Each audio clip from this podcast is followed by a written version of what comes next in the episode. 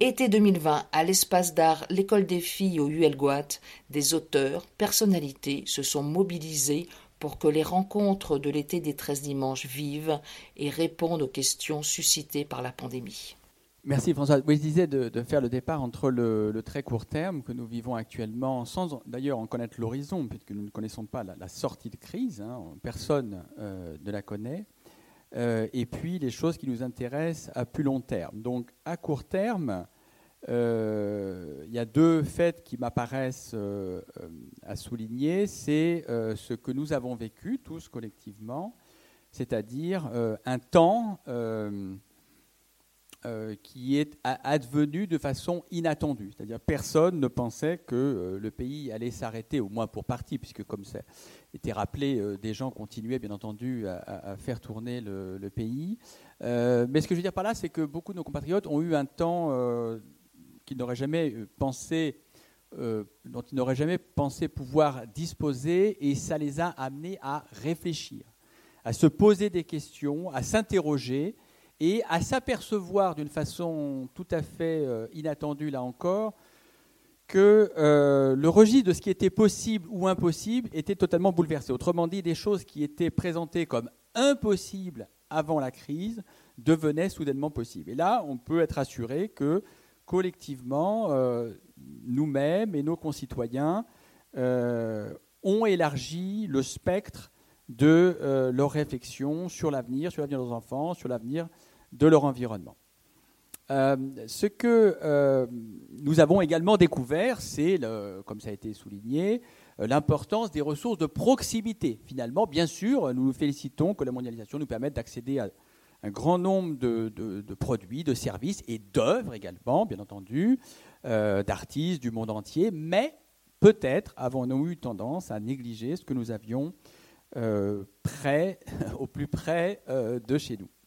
Et puis enfin, euh, troisième élément, ben, toutes les familles de France, de Navarre, ont découvert euh, l'usage du numérique, euh, des, discussions familiales en vidéo, etc., etc. Donc ça, ça change aussi beaucoup parce que c'est un acquis qui ne disparaîtra pas.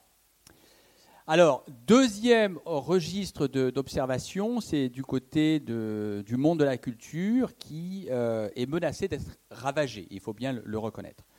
Euh, pourquoi? Parce que euh, il faut malheureusement anticiper, je le crains en tous les cas, au, au mieux, peut-être, Jean-Michel Boulanger me contredira, j'espère qu'il va me contredire, mais je n'en suis pas sûr, au mieux une stabilisation des ressources euh, budgétaires allouées à la culture, et au pire, malheureusement, une diminution. Et pourquoi? Pour des raisons très simples, hein, que tous les Français connaissent, l'urgence sociale et économique qui est devant nous et qui va être euh, très difficile à surmonter.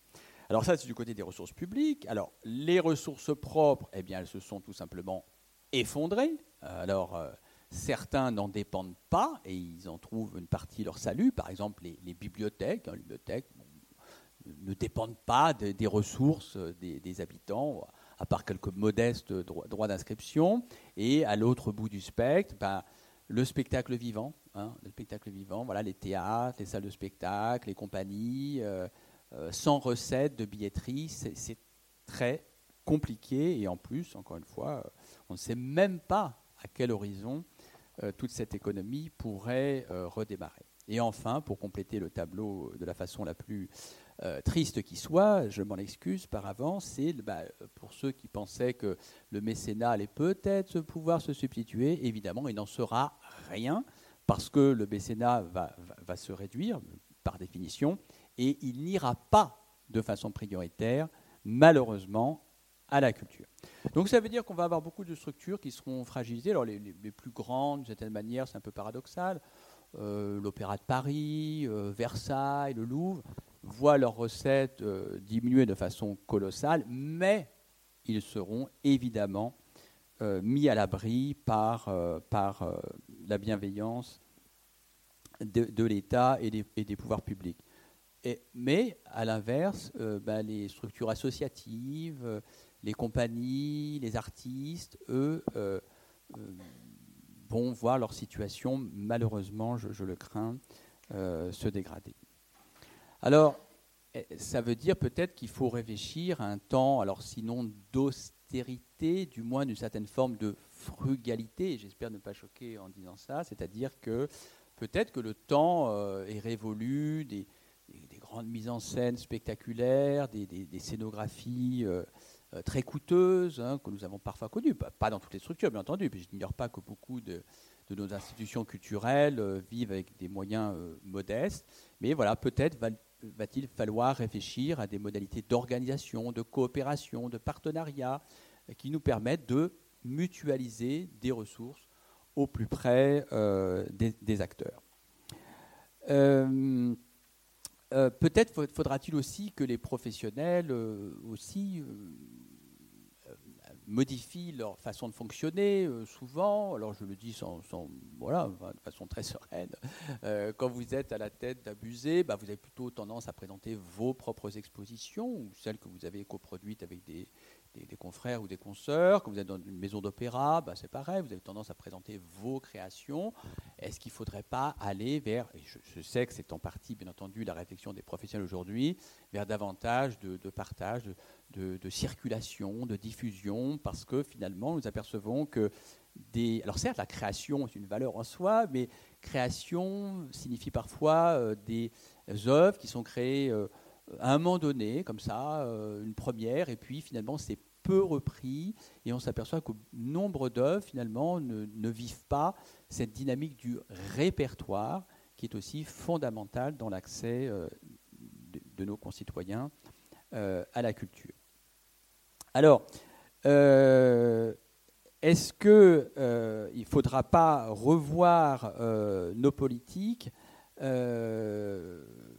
D'abord et avant tout, en termes, euh, comme disait Michel Boulanger, autour de la question sociale, je reprendrai volontiers euh, cette, euh, ambition à mon compte en disant que oui, il y a un enjeu de démocratisation.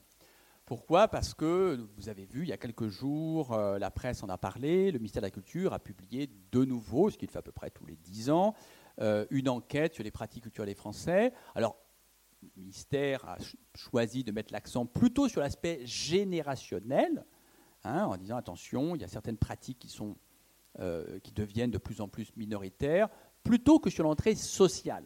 Donc générationnel, ça voudrait dire, euh, on a beaucoup d'entre nous qui sont des grands lecteurs, qui vont régulièrement au, théâtre, euh, à l'opéra, dans les salles de concert, et ces générations-là sont en train de s'effacer progressivement et ne seraient pas remplacées par les générations à venir. Donc d'où une inquiétude, par exemple, pour la musique symphonique. Euh, qui seront les futurs spectateurs, auditeurs euh, des euh, pièces de musique classique ou des pièces symphoniques à, l'avenir mais il y a une autre entrée qu'on peut aussi garder à l'esprit, c'est l'entrée sociale, hein, comme disait Michel Boulanger, c'est-à-dire est-ce que euh, au-delà de, l'effet de génération qui devrait, en tout état de cause, euh, toucher toutes les couches de la population, est-ce que cette euh, déprise à l'égard des pratiques culturelles est plus prononcée dans certaines catégories de la population que d'autres? Ben, Bien évidemment, oui. Il en est aujourd'hui, comme il était malheureusement, il en était il y a, quelques années, et, et, les choses ne semblent pas s'arranger tant que ça, c'est-à-dire nous savons, nous savons tous qu'il existe une assez importante disproportion entre euh, l'appétit des, catégories les, plus favorisées, on va dire, par l'éducation, par le milieu social, voire familial d'un côté, et puis des catégories populaires qui euh, se sentent éloignées, hein, comme vous l'avez dit, ah, c'est pas pour moi, etc., qui ne les fréquentent pas. Et ça, c'est un, c'est un euh, facteur, si vous voulez, de fragilisation, non seulement du projet démocratique, hein, bien entendu, parce qu'on dit ah, à quel titre, hein, mais aussi c'est une, un, facteur de fragilisation dans le long terme des institutions culturelles elles-mêmes. Puisque vous comprenez bien que euh, des institutions culturelles qui vivent en partie de euh, soutien public se trouvent fragilisées quand ce soutien public voit sa base se réduire. Voilà, donc il y a là un motif d'interrogation et nous devons donc réfléchir concrètement, comme nous a invité le Michel Boulanger, pour savoir comment on pourrait aller davantage vers nos concitoyens, et en tous les cas ceux qui viennent relativement euh, peu euh, nous voir. Alors, pour, juste pour donner un exemple, il y a deux institutions fondamentales dans, notre pays. Alors, je ne dis pas que les autres ne sont pas importantes, hein, mais disons le socle de toute politique publique, et je parle sous le contrôle de Jean-Michel Boulanger, c'est les bibliothèques dont j'ai parlé tout à l'heure, hein, qui donnent accès à tous nos concitoyens aux œuvres, euh, voilà, euh, non seulement la littérature, mais aussi euh, à d'autres types d'œuvres, la musique, le cinéma, etc. Donc ça, c'est fondamental.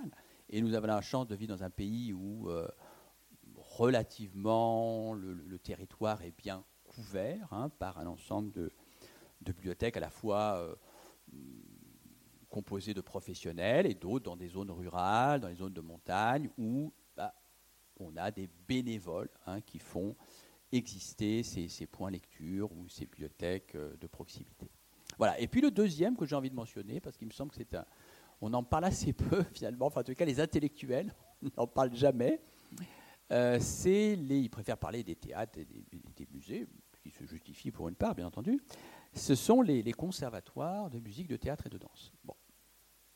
Eh bien ça, le problème, c'est que euh, euh, là où on nous dit que certaines catégories finalement restent un peu à l'écart, là j'ai l'impression qu'on a instauré, alors on a instauré, euh, ou s'est instauré un système un peu, je ne sais pas comment le qualifier pour ne pas être offensant, mais un peu de fermeture, ou de cloisonnement, ou de difficulté, où dans un certain nombre de territoires, certainement pas en Bretagne, j'imagine, mais les euh, Français ne peuvent pas tous accéder à l'école, euh, au conservatoire de musique de théâtre et de danse, j'imagine que la quasi-totalité de nos compatriotes aimeraient que leurs enfants fassent des études de musique ou de théâtre ou de danse, etc., ou d'art plastique. Bon, eh bien, il n'y a pas toujours une offre en face. C'est-à-dire qu'on a des systèmes de euh, de barrières à l'entrée, bah, de façon structurelle, il n'y a, pas assez de place. Donc voilà, donc ça, ça crée une difficulté parce que on nous dit toujours, ben oui, mais tout ça, cette ambition démocratique, c'est très bien, démocratisation,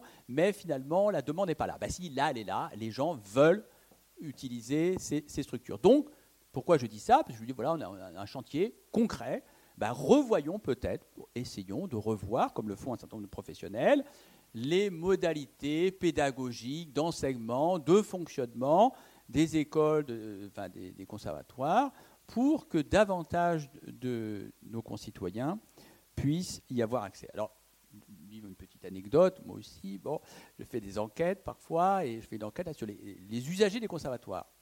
Et à ma grande surprise, même à moi qui fais des enquêtes depuis longtemps, je m'aperçois que dans les répondants à mon enquête, il doit y avoir, euh, sais pas, de, oui, 2000 réponses dans toute la France. Toute la France. Alors, Bretagne, je n'ai pas vérifié. Hein, pardonnez-moi, j'ai oublié de vérifier avant de venir. Bon, euh, je n'ai pas fait mon travail. Mais bon, mais il y avait, tenez-vous bien, mais heureusement que tout le monde est assis, il n'y a, a, pas de risque, il y avait 1% d'ouvriers bon, parmi les parents. Ben, il y a un problème. Voilà, je, je dis publiquement, il y a un problème parce que à l'échelle nationale, les ouvriers représentent presque 20% de la population active. il y a quelque chose qui est très perturbant. C'est embêtant, j'allais dire, vis-à-vis du projet démocratique. Les personnes dont nous parlons, ces catégories populaires, elles financent. Elles financent par leurs impôts euh, toutes ces structures, les théâtres, les musées, les maisons d'opéra, les... Et puis, ah, ils sont un peu à l'écart. Donc, il faut que nous changions cette situation.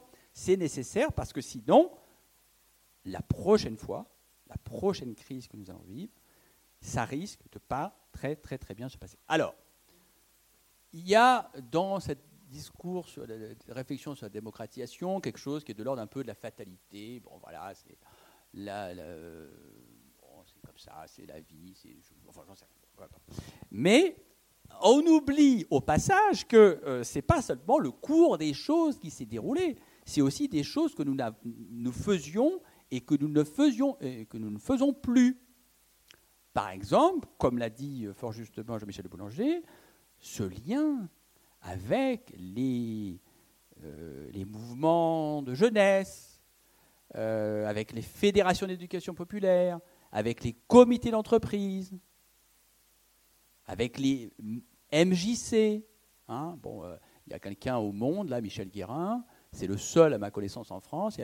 Chaque fois qu'il fait un éditorial, il y a le mot MJC. À la, fin, ça doit l'amuser de se dire comment je vais placer le mot MJC, Maison des jeunes de la culture. Mais bon, bah, c'est le seul qui continue à croire, mais à juste titre, je vous le dis, à l'importance de ce lien avec, j'allais dire le monde extra-culturel. C'est pas vrai, parce qu'il y a aussi des visions, au, sens officiel du terme, si vous voulez. Voilà. Donc, il nous faut retrouver, comme l'a dit Michel Boulanger, ce lien avec des structures qui ont accès aux habitants. Les théâtres, les maisons d'opéra, les salles de concert, évidemment qu'ils font des efforts. Mais bon, ce public-là, ils le connaissent moyennement. Donc il faut des gens qui, qui, qui, les, qui les connectent avec les habitants. Je vous donner un autre exemple, ça, pour me faire comprendre. Donc, dans, le centre Pompidou, hein, issu de, évidemment, de, 68, et, bon, voilà, qui, et qu'on a appelé l'utopie, hein, l'utopie euh, Beaubourg, euh, il y avait un système qui s'appelait le système des correspondants. Ben voilà, il y avait quoi, je sais plus, 2000 personnes, 2000 personnes qui diffusaient la parole, les programmes, la vision du Centre Pompidou partout en France. Ben ce programme, il n'existe plus. Donc il y a quelqu'un, une fois, qui a, pris la décision d'arrêter ce genre de choses. Donc je dis qu'on peut, oui, on est capable, bien entendu, d'inventer des choses nouvelles, mais on pourrait aussi se dire, euh, ben, prenons garde de ne pas euh, abandonner euh, ce, qui, existait précédemment. Alors, je vais dire un truc qui va fâcher, pas vous, parce que vous êtes bienveillant, bon, mais qui peut un peu fâcher, parce que ça pourrait être mal interprété. J'ai l'impression, j'ai l'impression, hein, qu'il va falloir aider le secteur culturel à évoluer. Alors, pour l'aider à évoluer, parce que tout le monde veut évoluer, tout le monde veut la démocratisation, bah, je suggère, euh, bon, voilà, que euh, on change un peu la gouvernance des institutions. Alors, euh, vous inquiétez pas, en plus c'est pas non plus Mao ou je sais pas quoi. Bon, non, c'est associer peut-être, trouver des modalités. Voilà, je vais dire ça comme ça, trouver des modalités de, pour associer davantage nos concitoyens avec les institutions culturelles de notre territoire. Donc avoir des représentants, pas seulement des représentants des usagers, avec une petite part, euh, pas seulement les amis, ils jouent un rôle fondamental, hein, mais pas seulement ça, dans les organes de gouvernance. C'est-à-dire faire entrer les personnes dont je parlais tout à l'heure, les représentants des grandes associations, les représentants des, comités d'entreprise du territoire, euh, les représentants des grandes fédérations d'éducation populaire, pour qu'ils aient leur mot à dire. Alors, rassurez-vous, je vois bien l'objection. Ah là, ils vont, interférer. Non, ils ne vont pas interférer dans la programmation. Pas du tout. Mais simplement, ils vont être en mesure de donner, de faire état des besoins des gens qu'ils côtoient euh, au quotidien. Donc voilà, donc ça, c'est sûr que c'est des professionnels ne vont peut-être pas trop apprécier, mais ils auraient tort parce que ça pourrait donner un sens nouveau à, leur, euh, leur, travail. Euh, et puis, évidemment, vous avez senti dans mon discours qui n'est pas du tout antipolitique, mais que je crains, je crains de ne pas être totalement certain que euh, les pouvoirs publics seront capables de conduire cette politique à son terme. Pourquoi? Parce qu'ils euh, ne l'ont pas réellement fait dans le passé et je ne vois pas comment, compte tenu des pesanteurs actuelles, ils seraient capables de le faire. Donc je souhaiterais que conformément à tout ce que nous vivons aujourd'hui, on parle de, participation, de co-construction, eh bien, allons-y, prenons ça au mot et laissons, pas laissons, mais donnons la possibilité à nos compatriotes de davantage intervenir dans euh, le euh, cours des institutions culturelles. Alors, je regarde juste euh, combien de temps il reste. Bon, alors, d'accord, bon. Alors, je voudrais dire peut-être un petit mot du mot culture, parce que finalement, le mot culture, on ne le définit jamais, parce que c'est très, très, très difficile. Une fois, quelqu'un avait dit Ah oui, mais quand on regarde le dictionnaire, il y a 300, il y a 300 définitions différentes. Bon, très bien. Alors, moi, je suis parti de 300, je me suis arrêté à 4, je crois. Bon. Euh, plutôt que définition, y a vision de la culture. Donc, il y a une vision dans laquelle on dit c'est plutôt, enfin, je dis pas de mal, mais enfin, un peu la vision anglo-saxonne. Bon, finalement, le, en gros, le marché y pourvoira. Effectivement, bon, bah voilà, on a les grandes industries culturelles, on a les, bah, des entreprises qui s'occupent de diffuser la, la littérature, les grandes maisons d'édition, on a la même chose dans le cinéma, dans la musique enregistrée. Alors on va nous dire, oui, il y a Amazon, il y a Google, donc on n'a plus besoin de bibliothèque, blablabla. Bon, tout ça pour dire, voilà, on a, on a une industrie euh, euh, culturelle qui apporte des biens et des services de nature culturelle. Le problème, vous l'imaginez bien, c'est que si on se contente de ça, euh, ça ne va pas marcher du point de vue euh, de la diversité culturelle ou la diversité des expressions culturelles. Donc il faut bien qu'à un moment donné, à minima, les pouvoirs publics interviennent en termes de régulation. Par exemple, nous, nous avons le prix unique du livre. Bah, si on n'avait pas le prix unique du livre, bah, on serait comme nos amis euh, anglo-saxons, bah, on aurait très peu de bibliothèques qui subsisteraient, de, librairies, pardon, de de librairies. Donc, Dieu merci, nous avons en France un tissu de librairie, voilà, de librairie qui euh, est là et bien là et qui joue un rôle fondamental. Et si nous avions que Amazon, croyez-moi, ça ne se passerait pas très bien. De la même façon, on se dit oui, d'accord, euh, bon, les programmateurs de radio font ce qu'ils veulent, oui, d'accord, mais enfin, il faut quand même assurer un minimum de présence d'expression, on va dire francophone, hein, comme ça, personne, parce que sinon, on va être balayé par un flux euh, euh, ininterrompu de, musique, euh, de musique anglo-saxonne ou, autre. Donc ça prouve bien que la collectivité a un rôle à jouer. Et puis on le voit bien également dans le, dans le secteur du cinéma, où il y a une obligation pour les diffuseurs de participer au financement du cinéma, parce que le cinéma hollywoodien, il s'autofinance tout seul. Il n'a pas besoin d'argent, croyez-moi.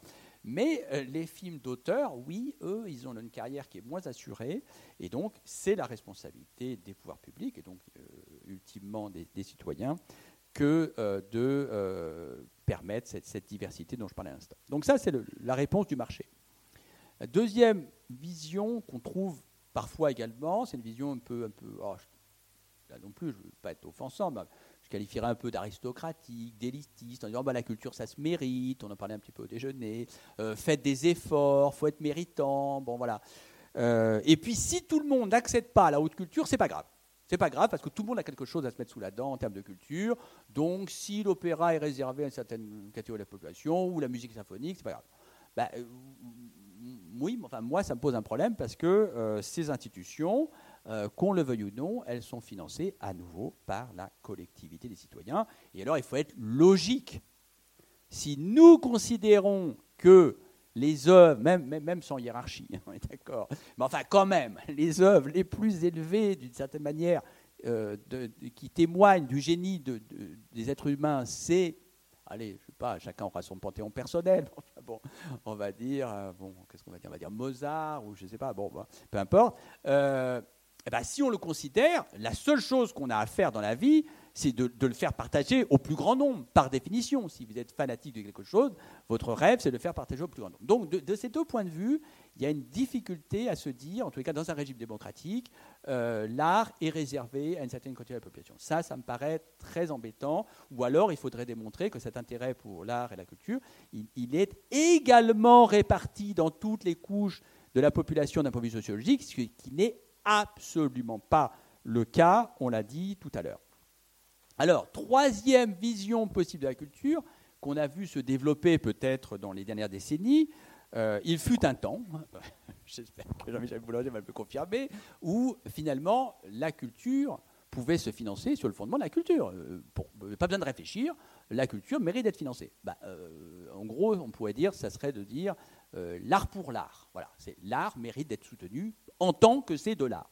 Bah, je crains qu'aujourd'hui, si on dit ça euh, aux collègues euh, de Jean-Michel Le Boulanger, ça ne va pas suffire. Il va falloir dire Ah oui, d'accord, mais bon, euh, culture, je veux bien, mais enfin, c'est culture avec le social, culture avec l'éducation, et ça, ça ne me pose pas de problème.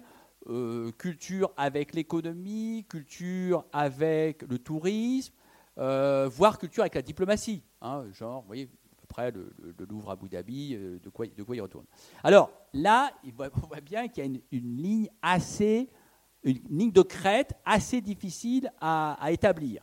C'est-à-dire que nous ne voulons pas, je, l'imagine, une instrumentalisation de la culture au sens d'une euh, instrumentalisation à des fins qui lui seraient étrangères, hein, qui ne ressortiraient pas aux missions euh, qu'on peut assigner à la culture, et en même temps, si on dit, bah, écoutez, on fait notre boulot, on a, un festival avec une programmation artistique fantastique, pourquoi ça ne serait pas également quelque chose qui nous permettrait de développer notre territoire, de créer de l'emploi et de la richesse, etc., après tout, pourquoi pas? Dans la mesure où on n'est pas en train de dénaturer le projet scientifique, culturel ou artistique, puisqu'il est, préétabli et qu'on n'y a pas touché.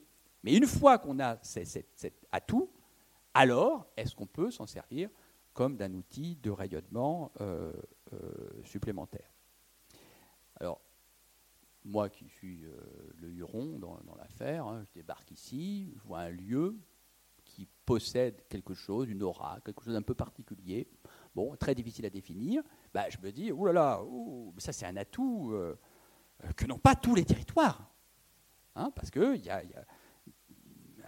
un, investissement de personnes dans la durée qui s'inscrivent, qui créent un lieu, ce lieu étant irréductible à tout autre lieu existant, même quand bien même il, ferait de, euh, prendrait la, forme d'un centre d'art, c'est quelque chose d'unique. Donc, comment, moi qui viens de l'extérieur, je me dirais, bah, comment faire en sorte que ce lieu produise l'ensemble des valeurs qu'il pourrait potentiellement produire, sans, bien entendu, dénaturer son projet artistique, mais afin qu'il s'ancre davantage, peut-être, je ne sais pas, je, débarque, hein, avec euh, les politiques euh, conduites localement par les élus. L'enjeu étant alors de trouver le point d'articulation, mais j'ai aucune inquiétude sur ce, point, je l'ai vu dans de très nombreux endroits dans le territoire. Bien entendu, à un moment, on va, arriver à connecter le projet singulier de, de, de, cet endroit avec les politiques publiques dont je parlais tout à l'heure, dans le registre social, éducatif, euh, du développement, du tourisme, etc. Voilà. Et puis, quatrième, euh, quatrième euh, vision de la culture, je ne vous cache pas que c'est plutôt la mienne, bien entendu, et comme le disait Jean-Michel Boulanger, c'est, la culture comme moyen d'émancipation. Eh oui, ben, c'est ça, c'est ça, c'est, l'héritage des Lumières, c'est l'héritage de la République, c'est l'héritage du Conseil national de résistance, et contrairement à ce qu'on voudrait nous faire dire, il n'y a rien de passéiste dedans. C'est un projet, au contraire, qui a tout son sens aujourd'hui, et je dirais même encore plus qu'aujourd'hui, où euh, l'art et la culture sont nécessaires à nos concitoyens pour découvrir des horizons inconnus. Alors, juste une phrase pour, pour dire ce que je dis là, parce que, bon, je disais, pour rigoler, bon, on peut, on peut vivre euh, sans l'école des filles. Mais mais euh, voilà, vous avez compris, on peut vivre sans, mais une fois qu'on l'a découverte, eh ben, c'est un peu différent. Notre vie est un peu changée, vous en conviendrez. On voit les choses différemment, on, a des pensées différentes. Voilà. Donc, ce qui me fait, euh, ce qui fait écho à la citation de, Villard, hein, le fondateur, évidemment, vous le savez, du Théâtre national populaire et du Festival d'Avignon, et je cite parce que cette phrase résume le projet démocratique de la culture, à mon sens il faut avoir le courage et l'opiniâtreté de présenter au spectateur ce qu'il ne sait pas qu'il désire. Et c'est là qu'on a quelque chose de très fin, de très dialectique. Contrairement à ce que disent les gens, il ne s'agit pas de, comment dire, euh, d'aller dans le sens d'une moindre ambition, euh, de donner aux gens ce que soi-disant ils voudraient, parce que d'ailleurs, entre nous soit dit, la plupart des gens n'ont pas d'idée particulière de ce qu'ils souhaiteraient en matière d'art lyrique ou euh, d'art théâtral ou d'art plastique. Non, il s'agit de, cheminer avec eux sur un chemin qui n'a pas de fin vers la découverte de quelque chose qui va les enrichir. Et ça, c'est le projet euh, démocratique. Alors, euh, Françoise, combien de temps? Non, bah non, ne dites pas ça. Bon, alors, bon, tant pis pour vous. Tant pis pour vous, Françoise, vous devez assumer. Alors, la démocratisation. Non, je vais terminer là-dessus parce que sinon, voilà. La démocratisation. Non, c'est pas ça. C'est que je suis respectueux du, timing, mais je l'ai complètement perdu. J'avais mis, un, j'avais un, truc là, et je, non, et je sais pas où il est. Non, non, non, François, voilà. Alors, non, non, c'est que j'ai perdu. J'avais un, j'avais, ah j'avais un minuteur. Voilà, j'ai retrouvé mon minuteur. Je suis rassuré, tout va bien. Tout va bien, je suis dans les temps. Bon, alors, sur la, démocratisation, de nombreux euh, bons esprits nous expliquent, encore une fois, vous disiez tout à l'heure, euh, on a tout essayé, bon, voilà, on peut, ne peut rien faire, etc. Alors, qu'est-ce qu'il faut faire?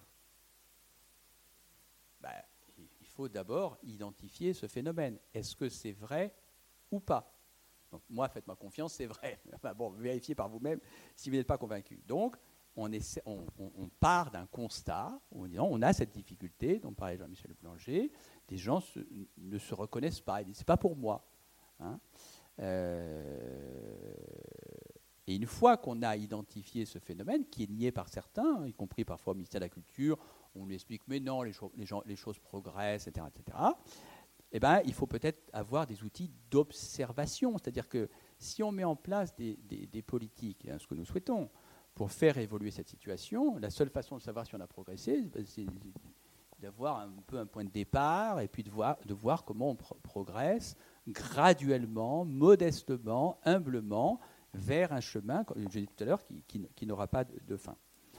Et puis, après, je n'ai absolument mais aucune inquiétude. Vous voyez, je suis très très serein, j'ai aucune inquiétude sur le fait qu'on va trouver des solutions concrètes.